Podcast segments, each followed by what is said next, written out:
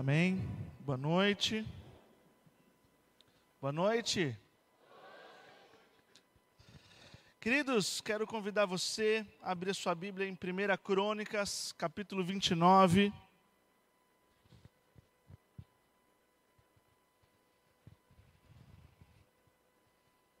Nós vamos meditar hoje. A ideia é refletir do versículo 10 ao versículo 20. Vou tentar chegar ao versículo 20. Coloquei o alarme já, Dia. Fica tranquilo. E eu queria começar essa mensagem fazendo uma pergunta muito importante, faz parte da mensagem. Eu queria que você pensasse agora em você e se avaliasse se você está bem. Aquela, aquele famoso trato que nós temos de como você está? Está tudo bem? E geralmente nós falamos tudo bem. Para a classe dos homens, eles já sabem o que eu penso sobre isso. Tudo é muita coisa. Mas normalmente nós falamos tudo bem. Mas eu queria que você levasse em conta como você está hoje. Quero que você leve em conta como que você, quais foram os sentimentos e os motivos que te trouxeram aqui hoje. Quero que você pese as expectativas que você tem para essa noite. Eu quero que você traga à mente, de uma maneira sincera e honesta, qual é a razão que faz você se arrumar, e vir aqui passar uma hora e meia, duas horas, duas horas e meia aqui nesse domingo de noite. Porque você saber como você está impacta diretamente no culto dessa noite, no seu culto a Deus. Como? Explico. Se você estiver passando por um problema muito grave, se você estiver sofrendo, se você estiver aflito, se você estiver agoniado com alguma razão que te tire o sono, possivelmente a sua oração vai ser de modo intenso. A sua busca vai ser intensa. A maneira como você cantou agora vai ser intensa, porque o seu coração está aflito. Se você está bem, se não há nenhum mal, se você está numa fase legal, e está tudo bem estar bem, viu?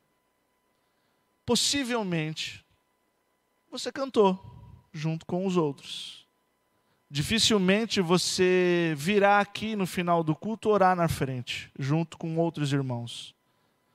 Certa vez eu ouvi de um irmão da igreja, e já quero adiantar que a minha memória é horrível. Então, eu sei que eu ouvi isso de alguém da igreja, mas eu não lembro nem quem, não dá nem para entregar que ele falou assim: Eu senti uma vontade de orar no final do culto lá na frente, mas eu falei: Mas por que você não foi? Porque eu não queria que o pessoal pensasse que eu estou com um problema. Tem, existe essa pessoa, te amo em Cristo. Eu não lembro de você, mas sei que você está entre nós. É, então, você se autoavaliar, como você está, vai refletir na maneira que você busca a Deus vai refletir se o seu coração vai se fechar agora ou se você vai estar atento até o final da mensagem. Depende de como você está. Como nós podemos chegar ao final desse culto e orar a Deus? Como seria um modelo de falar com Deus? Eu não estou falando do Pai Nosso. Nós vamos ler 1 Crônicas, Antigo Testamento. E nesse capítulo 29, dos versículos 10 a 20, traz registrado a última oração de um homem. Como seria a sua última oração? Quais seriam as suas últimas palavras para Deus? Qual é o modelo? Como que você organizaria a sua fala, a sua última oração registrada? Depois disso, termina a sua vida. Há maneiras. Quando eu pergunto como você está, é porque as nossas orações são circunstanciais. Dependendo da circunstância em que eu estou, eu vou orar mais ou eu vou orar menos, ou eu deixo de orar, eu me acomodo. Porque o que dita as nossas orações geralmente são as circunstâncias, e não deveria.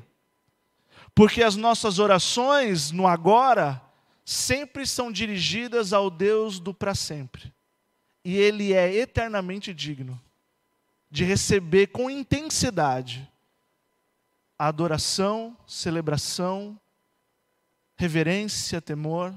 Ele não deixa de ser digno de receber toda a intensidade, ou ele não deixa de ser, ou ele não deixa de ser menos merecedor de todo o meu empenho e esforço em buscá-lo, em adorá-lo, porque eu estou bem. Porque ele continua sendo digno quando eu estou bem, e ele continua sendo santo e soberano quando eu estou mal. Ele é, eu estou. Nós oscilamos, nós vamos variando de humor. Tem gente que acorda bem, dependendo do dia, tem gente que acorda mal, dependendo do dia. Eu lembro que quando a minha esposa, ela não está, eu vou aproveitar. minha esposa, quando estava grávida, eu acordava e perguntava, olhava para o lado, quem está aí? Que cada dia os hormônios eram uma pessoa diferente. Então, como nós apresentamos o nosso coração a Deus, vai também demonstrar o nosso ritmo de adoração a Deus, o nosso apetite a Deus. Por isso nós vamos ler essa oração do rei Davi, a última oração de Davi registrada, e nós vamos por partes, tá bom? 1 Crônicas 29, versículo 10, de 10 a 12, a primeira parte. Davi louvou o Senhor na presença de toda a assembleia, dizendo: Bendito sejas, ó Senhor, Deus de Israel, nosso Pai, de eternidade a eternidade. Teus, ó Senhor, são a grandeza, o poder, a glória, a majestade e o esplendor, pois tudo o que há nos céus e na terra é teu. Teu, ó Senhor, é o reino, tu estás acima de tudo a riqueza e a honra vem de ti. Tu dominas sobre todas as coisas, nas tuas mãos estão a força e o poder para exaltar e dar força a todos. Davi começa orando assim. E quando eu estava meditando nessa palavra, eu não me recordo quando eu comecei a orar em algum dia exaltando quem Ele é. Infelizmente, eu não lembro quando eu comecei a orar com reverência, porque eu estava chegando diante daquele que está acima de tudo, que nas Suas mãos tem todo o poder e a glória e o esplendor. Eu não lembro. Geralmente, eu chego apressado e apressado eu também vou embora. Geralmente, eu chego apresentando a minha lista de pedidos ou de problemas. E depois que eu apresento, eu falo como se fosse palavras mágicas, em nome de Jesus, amém. E me despeço dele sem aproveitar a presença dele. Quantas vezes nós ou abrimos mão da oportunidade de orar, ou quando oramos, tentamos barganhar com Deus. Resolve o meu problema aí. Eu não sei se alguém me perguntasse qual é a melhor forma de começar a falar com Deus. Eu não sei se eu falaria, comece reconhecendo quem Ele é e não o que você tem em pauta. O interessante é que Davi ele rasga elogios do versículo 10 ao versículo 12, falando com Deus. Mas o quanto isso seria verdade em nossa boca? o quanto isso seria verdade aquele que está com tanto problema e tanta aflição que ele seguraria a urgência do seu problema para admirar quem ele é. Ou o quanto isso seria honesto daquele que está acomodado porque tudo está bem. Então agora eu não preciso tanto, o meu irmão precisa mais. Será que todos começariam como Davi? E qual é o contexto de Crônicas?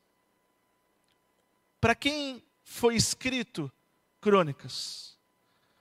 Crônicas foi escrito no quinto século antes de Cristo para um, uma geração do povo de Israel que estava saindo da escravidão da Babilônia. Por 50 anos o povo ficou escravo da Babilônia.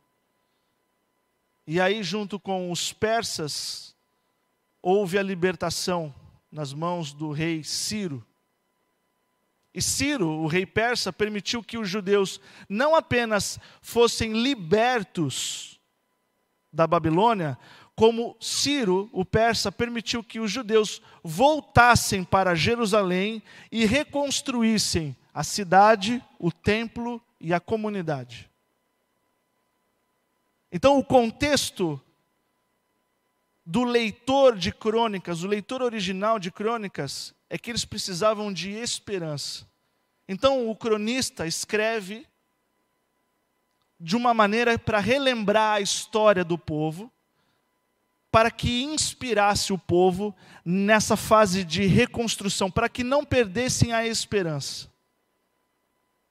Porque além de terem sofrido por 50 anos de escravidão, Aqui os judeus, eles estavam com medo de que o seu destino fosse igual do reino do norte. Só para recapitular um pouco, primeiro o rei de Israel, Saul, Davi, Davi, Salomão. Quando Salomão morre, Israel se divide. Dez tribos vão para Jeroboão, e são chamados o Reino do Norte. Duas tribos é chamado, com Roboão, é chamado o Reino do Sul. Essas duas tribos, o Reino do Sul, tem a sua cidade emblema, Judá.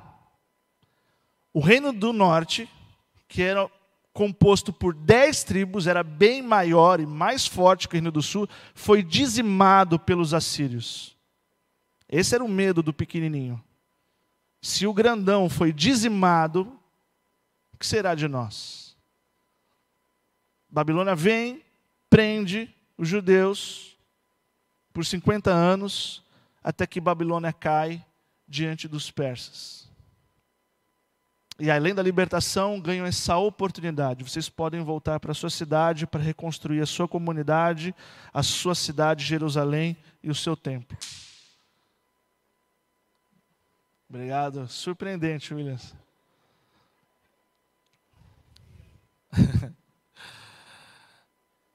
Nesse contexto, é uma mensagem, é um estouro.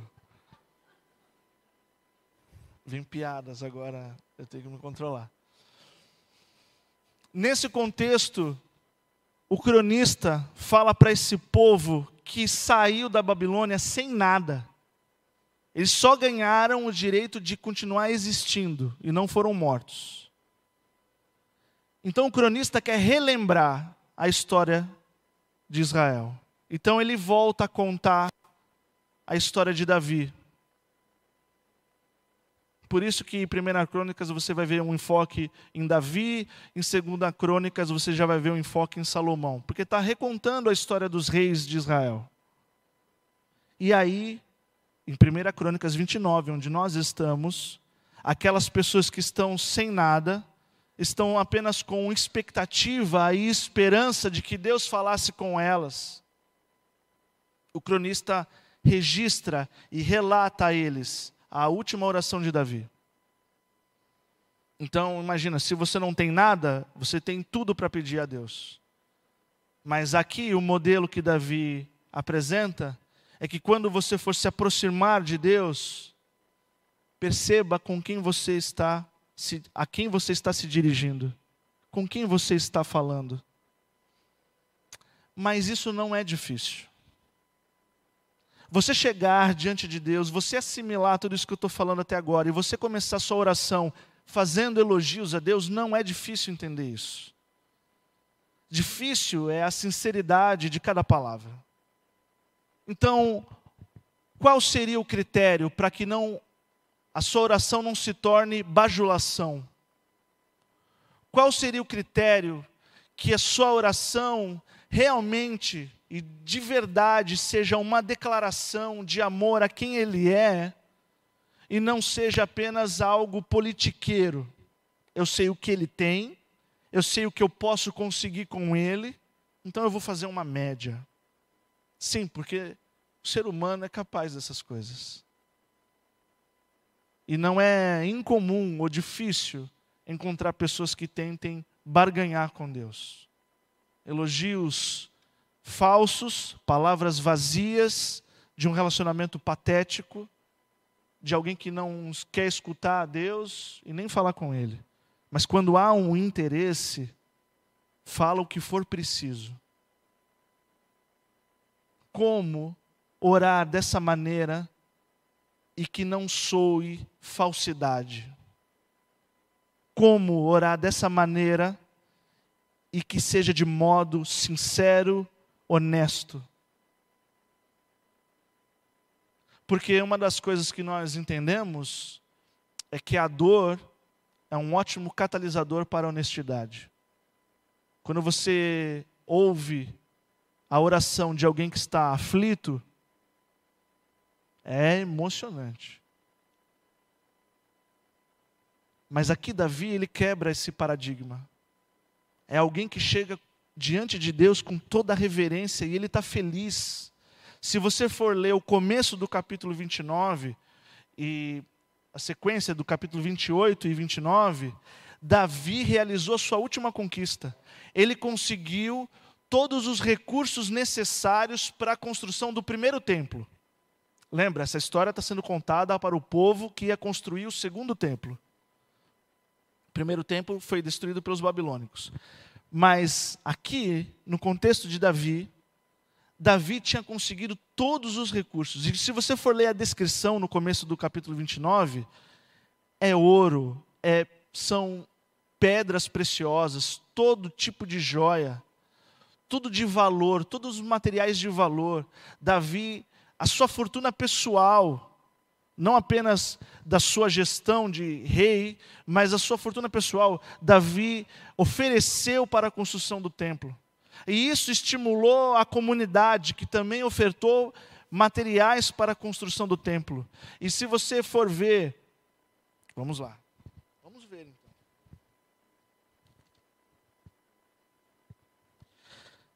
29, versículo 9. O povo se alegrou com as ofertas, pois as entregou ao Senhor voluntariamente de todo o coração. E o rei Davi também se encheu de alegria. Eles estavam felizes. Essa reverência, esse temor diante de Deus, a partir do versículo 10, não é numa circunstância de aflição, é numa circunstância de vitória, de alegria. Davi quebra esse paradigma de que nós só nos aproximamos de Deus como devemos pela dor. Davi mostra que é possível, quando nós estamos cheios de gratidão e com alegria, chegar até Deus com reverência. Mas como conseguir isso? Examinando o nosso próprio coração. A palavra que eu encontro aqui é que quando os elogios a Deus não são palavras programadas, friamente calculadas, mas são confissões. Eu confesso, o Senhor é o meu Deus, na Sua mão há poder, glória, honra. O Senhor está acima de todas as coisas. Não há ninguém igual ao Senhor. Há uma música antiga que diz que o meu louvor é fruto do meu amor por ti, Jesus, de lábios que confessam o seu nome.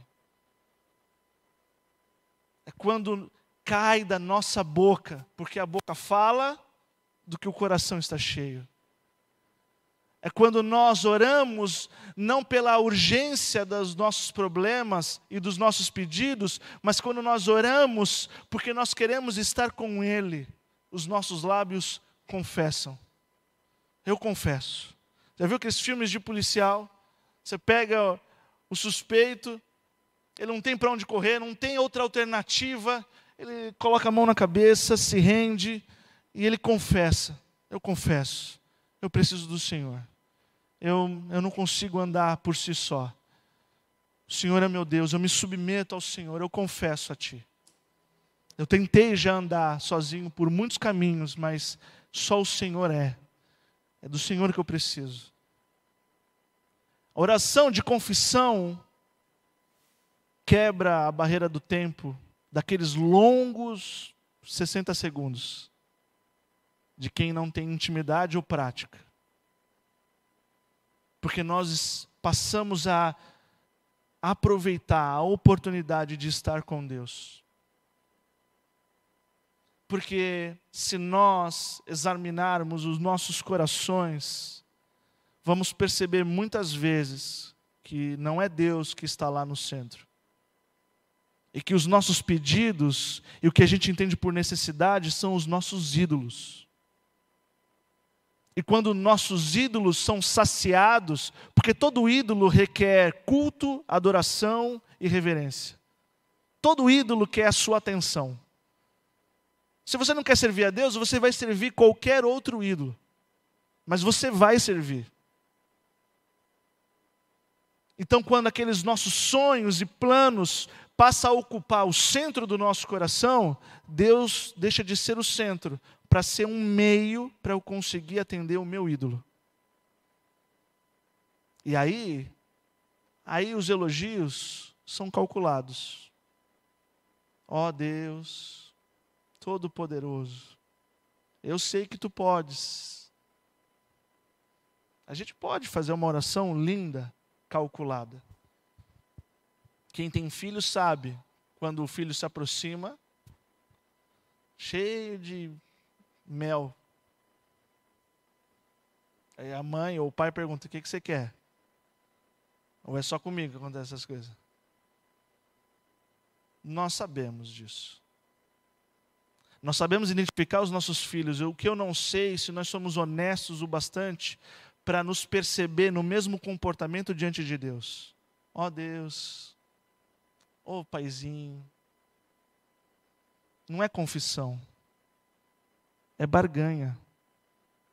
É uma mentalidade comercial. É quando Deus deixa de ser senhor da sua vida para ser o seu garçom é quando Jesus se torna Papai Noel ou o gênio da lâmpada. Que quem sabe, se você esfregar a mão na Bíblia três vezes, você possa fazer três pedidos. Mas encontrar a Deus é perceber que qual dos dois tem autoridade. Se encontrar e se apresentar diante de Deus é perceber, é compreender Isaías. Ai de mim, quando caiu a ficha em Isaías, que ele estava diante de Deus, ele falou: ai de mim. Esse ai, no Velho Testamento, é, é uma palavra de maldição. Ele achou que ele ia morrer. Porque todos os ais é de morte. Ai do povo que é idólatra, ai do infiel, ai do perverso. São palavras de castigo. Ali, Isaías, quando se deparou diante de Deus, ele não conversou com Deus de igual para igual. Olhe nos meus olhos e fale comigo. Foram quando Isaías se aproximou diante de Deus, o seu coração foi tomado por temor. Ai de mim, casa caiu, porque Ele sabe o que está dentro do meu coração. Ai de mim. A gente, a gente abaixa a bola. Diante de uma autoridade, a gente abaixa a bola. Há alguns vídeos na internet muito interessantes de pessoas que são super valentões e corajosos. Aí chega a polícia. Ô doutor, impressionante, muda assim, ó. você tem noção, quando você ora, com quem você está falando? Você sabe com quem você está falando? Que esse modelo de Davi que eu quero trazer para minha oração pessoal, que possa servir também para você, é que a sua oração pode começar não apenas com adjetivos, mas com confissões. Eu confesso quem o Senhor é para mim. E você pode ser honesto. Eu confesso que o Senhor é Deus, mas hoje eu não estou compreendendo isso. Eu confesso que na palma da Sua mão está toda a história, mas eu me sinto tão longe. Você pode ser franco, você deve ser franco com Deus. Mas isso não diminui quem Ele é.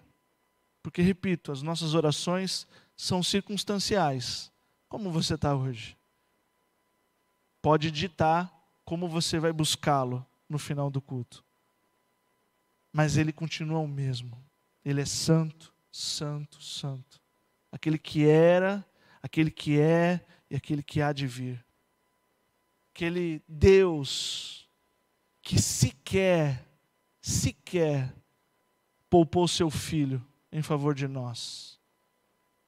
Porque Deus amou o mundo de uma tal maneira que deu o seu Filho unigênito, para que todo aquele que nele crê não pereça, mas tenha vida eterna. Segundo ponto, depois de confessá-lo, de orar, que tudo vem dele, está no versículo de 13 a 15. Diz o seguinte: Agora, nosso Deus, damos-te graça e louvamos o teu glorioso nome. Mas quem sou eu? E quem é o meu povo para que pudéssemos contribuir tão generosamente como fizemos? Tudo vem de ti. Nós apenas te demos o que vem das tuas mãos. Diante de ti somos estrangeiros e forasteiros, como os nossos antepassados. Os nossos dias na terra são como uma sombra sem esperança. Depois de confessar a Deus quem Ele é para nós, Davi se rende. E ele está feliz, hein? Ele está numa circunstância de alegria. A rendição, porque a pergunta é como nós podemos nos portar diante daquele que é para sempre. Quem nós somos diante daquele que não tem começo ou fim? Ele é acima de tudo. Tudo vem dele. E tudo é para ele. Em Gênesis começa com ele agindo e vai terminar com ele agindo. A primeira palavra é dele e a última palavra é dele. Tudo é abaixo dele. Então Davi, alegre, com a sua comunidade alegre e feliz, se rende e pergunta: quem nós somos na fila do pão? Quem sou eu para querer exigir qualquer coisa do Senhor? A gente é com temor. Para quem sabe que é passageiro, para aqueles que entendem que a vida é um vapor, se humilhar diante de Deus é uma oportunidade de chamar a atenção daquele que é eterno. Quem está aqui de passagem e compreende na adoração a oportunidade de chamar a atenção daquele que é para sempre. Por isso que eu não posso perder oportunidades. Eu já ouvi pessoas falando assim: para que eu vou orar lá na frente na igreja se eu posso orar em casa? Irmão, se você compreende que você está de passagem, qualquer oportunidade de chamar a atenção daquele que é para sempre, eu oro aqui e em casa. Não é orar ou aqui ou em casa. Ai de mim, ai de nós. Abram sua Bíblia em Oséias, capítulo 13, versículo 3.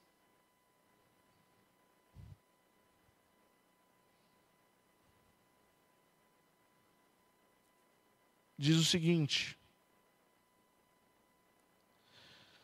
Por isso serão como a neblina da manhã, como o orvalho que bem cedo evapora, como palha que num redemoinho vai-se de uma ira, como a fumaça que sai pela chaminé. O autor aqui de Oséias compara a gente como fumaça que sai pelo chaminé. E tem gente que se acha alguma coisa. Tem gente que eu sou o leão. Você é fumaça, amigo. E antes de evaporar, a melhor chance que você tem na vida é de chamar a atenção daquele que é para sempre. Por isso que Davi se humilha. Orar sem barganha, sem chantagem, orar se entregando, se rendendo. Então nós podemos começar orando confessando quem Ele é, orando se rendendo por causa de quem nós somos diante dele. Terceiro ponto, 1 Crônicas 29, versículos 16 e 17, diz o seguinte: Ó Senhor, nosso Deus, toda essa riqueza, os recursos que Davi conseguiu para a construção do templo, tá? Ó Senhor, nosso Deus, toda essa riqueza que ofertamos para construir um templo em honra ao teu santo nome, vem das tuas mãos, toda ela pertence a ti. Sei, ó meu Deus, que sondas o coração e que te agradas com a integridade. Tudo o que dei foi espontaneamente com integridade de coração. E agora vi com alegria, com quanta disposição o teu povo que aqui está tem contribuído. Terceiro ponto é sinceridade o que nós apresentamos em oração, além da nossa lista de pedidos. E aqui, nesses dois versículos 16 e 17, Deus se atenta não ao que Davi fala, mas Deus se atenta ao que ele encontra no coração de Davi: integridade. Por isso que lá no Novo Testamento, quando Jesus vai recomendar que alguém vá orar, Jesus fala: olha, vá para o seu quarto, tranque a porta, e o Deus que vê, não o que ouve. Por isso que palavras vazias é só perda do seu tempo, porque ele não tem tempo para perder, ele é eterno. Nós aproveitamos mais quando nós somos sinceros quando nós nos rendemos e falamos rasgando um coração diante de Deus. Deus, eu apresento o meu coração. O que será que Deus encontra? Se você for abrir em Salmo 139,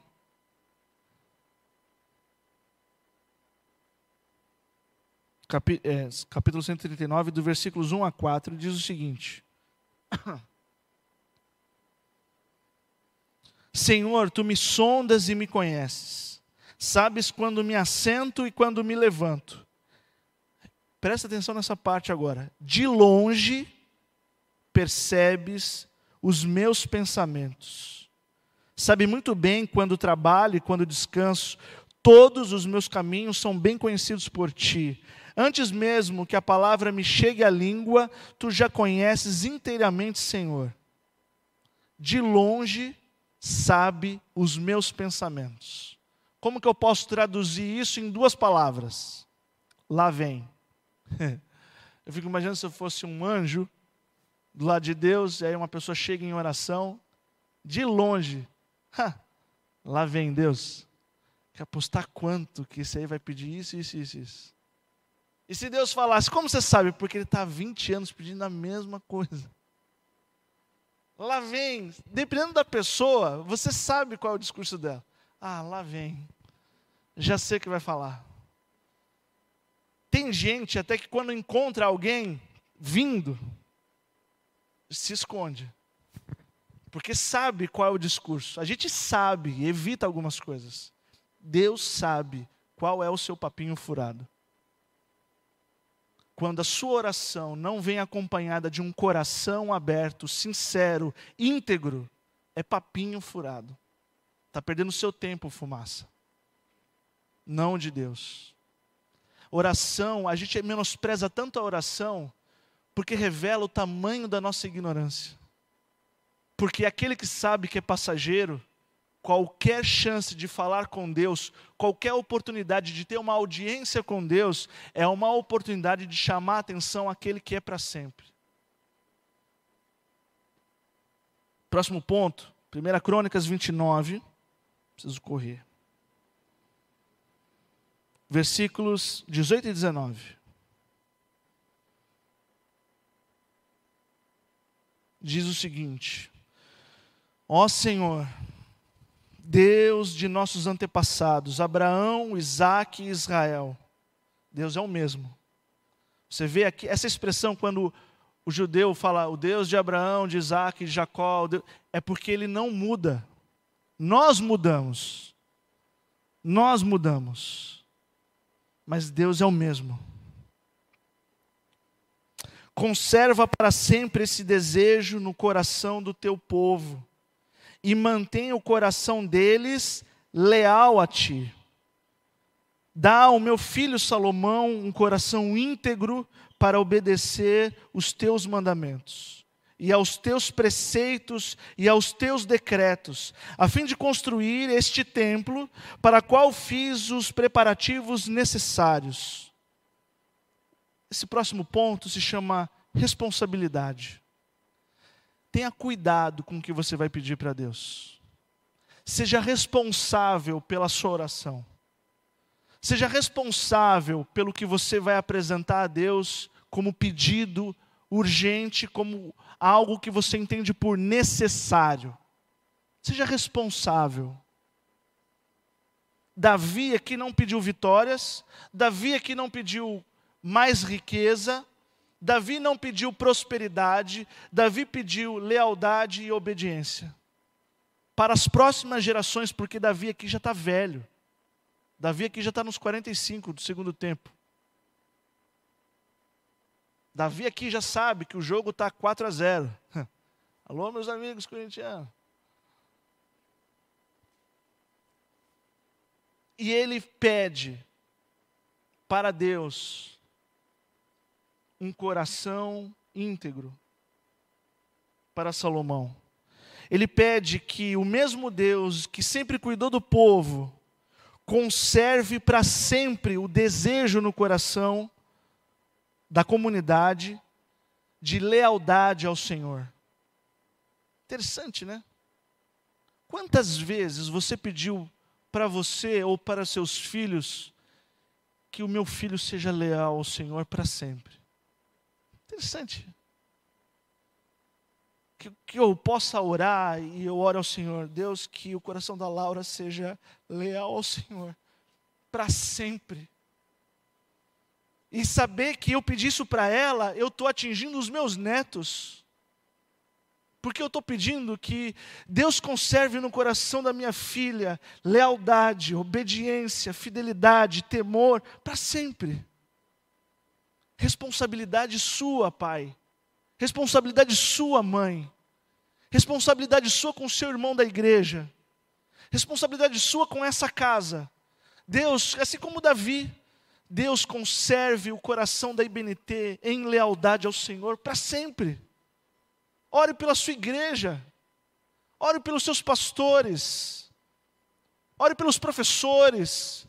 Por quem cuida dos seus filhos enquanto você está aqui. Você sabe o que eles estão ouvindo? Não, vocês estão confiando. Ore para que o diabo não ataque, para que Deus dê sabedoria aos professores e ao ministério infantil, para que frutifique, para que cresça, porque tudo que permanece apodrece. A vida é um movimento, tem que crescer e frutificar. Ore para que Deus conserve em nós um coração obediente, um coração de servo não de rei, porque de rei é o coração a quem nós entregamos a nossa oração com sinceridade, com confissão e responsabilidade. Por fim, Último ponto, eu tenho que fechar aqui, né? O último ponto. Versículo 20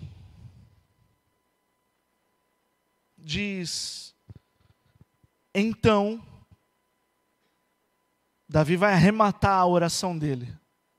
Davi vai concluir a sua última oração registrada no livro de Crônicas. Davi vai fechar agora o que ele falou diante da comunidade, demonstrou para a comunidade: olha, quer falar com Deus? Observa. Davi arremata aqui no versículo 20.